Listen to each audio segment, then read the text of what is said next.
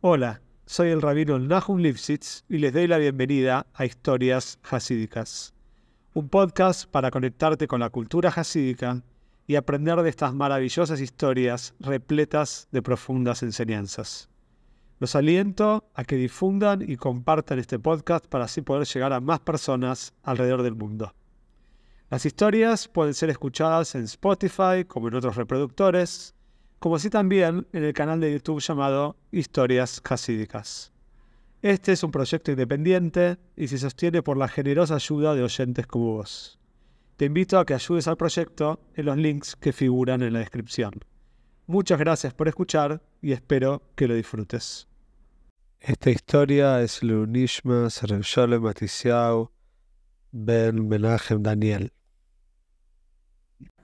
Como contamos, entonces David Wolf con su esposa se fueron al Golus, al exilio, empezaron a ir de un lado al otro. Nunca se quedaban mucho tiempo en un lugar y vivían con el fruto del trabajo de Wolf, que era, como hemos dicho, un zapatero, tiene un trabajo simple. Y así fue que Rabbi Wolf y la esposa estuvieron mucho tiempo yendo de acá para allá. Hasta que un día llegaron también a un pueblo pequeño que estaba al lado de la ciudad de Meloptash. Este era un pueblo al lado de esta ciudad. Y ahí se quedaron de manera ya más fija. Bueno, Hashem, Revolf encontró en este lugar la tranquilidad que estaba buscando desde que se había ido Lubavitch. Ahí nadie lo conocía.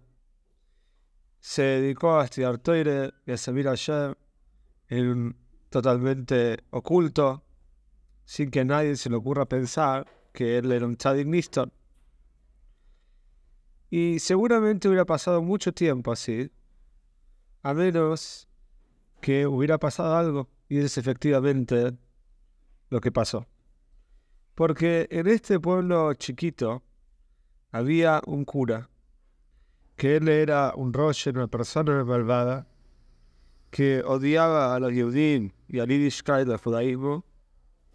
Y este cura se había propuesto él mismo como objetivo en su vida tratar de convertir a los Yehudim al cristianismo, a la religión de él. Y por eso, para cumplir este cometido, el cura iba, iba hablando con cada Yehudí.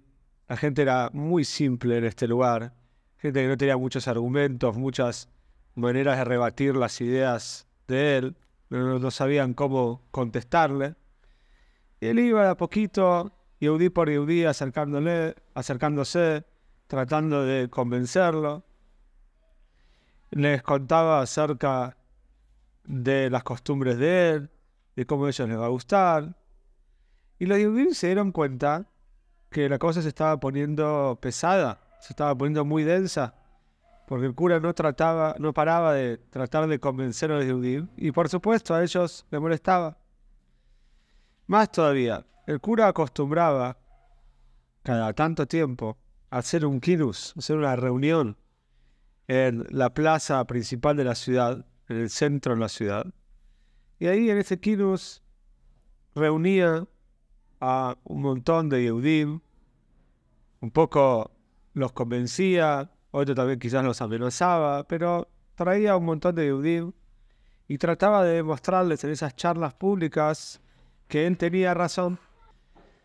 Los Yehudim estaban totalmente molestos por un lado, por el otro lado no sabían bien qué contestar. No había ningún representante Yehudí que tenga la suficiente capacidad para poder contestarle a esta persona, a este cura.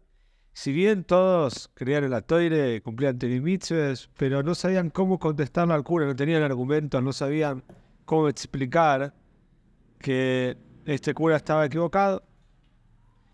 Y así fue que un día, cuando el cura sintió que estaba logrando convencer a muchas personas un día en esta plaza, en estos kilos, en esta reunión pública, de repente el cura se sintió muy confiado y dijo lo siguiente, ¿acaso hay alguien acá que puede venir a rebatir mis ideas? ¿Alguien puede contrariarme? ¿Alguien puede decirme que estoy equivocado y explicarme? Por supuesto, como dijimos, ningún Yehudi se sentía capacitado para hacer eso, ninguno sentía que podía, pero de repente apareció un Yehudi ahí entre la gente. Nadie se lo imaginaba que él podía levantar la mano, pero este Yehudi era, como se imaginan, Rabbi Wolf. Todas las personas vinieron a Rabbi Wolf, no entendían nada. Se pusieron a pensar, ¿cómo puede ser que Rabbi Wolf haya levantado la mano? Él es un humilde zapatero. Nunca le vimos nada especial, nunca vimos que sepa mucho más que nosotros. ¿Cómo estuvo en Tupé? ¿Cómo se animó a levantar la mano y a discutir con el cura? Pero el cura estaba todo envalentonado, con mucha energía, con muchas ganas, y dijo, vení, vení, vos pensás que me podés ganar, vos pensás que podés discutir conmigo, subí acá al escenario, vamos a hablar. Y por supuesto, Ray subió al escenario sin ningún tipo de miedo, muy seguro de sí mismo. Él sabía muy bien que tenía argumentos, que sus ideas eran victoriosas, y empezó a hablar Ray Wolf. Y lo primero que le llamó la atención a la gente fue que Ray Wolf hablaba un polaco excelente. Nosotros sabemos que los Yudim, en eh, estos pueblos, en las ciudades, entre ellos, normalmente hablaban yiddish. Y no todos los Yudim hablaban un buen polaco, porque sinceramente tampoco lo necesitaban. Entre ellos, hablando en yiddish y con algunas palabras en polaco, y también muchos polacos hablaban yiddish porque lo sabían de escuchar de los Yudim entonces no tenían la necesidad de saber un buen polaco. Pero de repente escucharon que Ray Wolf habla excelente, que sabe, sabe expresar en polaco de una manera muy correcta. Y entonces empezó a hablar Ray Wolf, y cada cosa que le decía el cura, Ray Wolf sabía contestarla. Y por supuesto trató, trató, trató, pero nada, Wolf sabía contestar cada cosa y cosa que le preguntaban y no solamente que sabía contestar, sino también que retrucaba. Él contestaba y también le hacía preguntas al cura. Y después de un tiempo, después de haber estado discutiendo y la gente escuchando, Ray Wolf quedó en evidencia delante de todos que él era victorioso, que era ganador. Este cura no pudo contestar todas las preguntas que tenía que le hizo a Radio Wolf. Y Radio Wolf sí pudo contestar todas las preguntas que le había hecho él. Así fue que este cura salió del escenario, bajó, se bajó, muy avergonzado, en silencio. Terminó esta discusión. Y no solamente eso, sino que también Baruch Hashem dejó de hacer estas reuniones públicas para azotar, para molestar a los Yehudim, y Ray Wolf salvó a todos.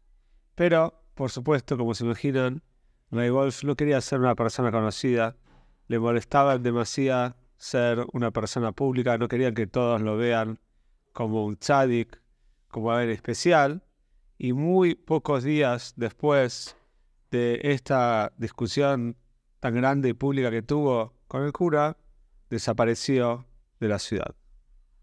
Y ya vamos a ver en el próximo capítulo qué pasó con la vida de Ray Wolf y su esposa.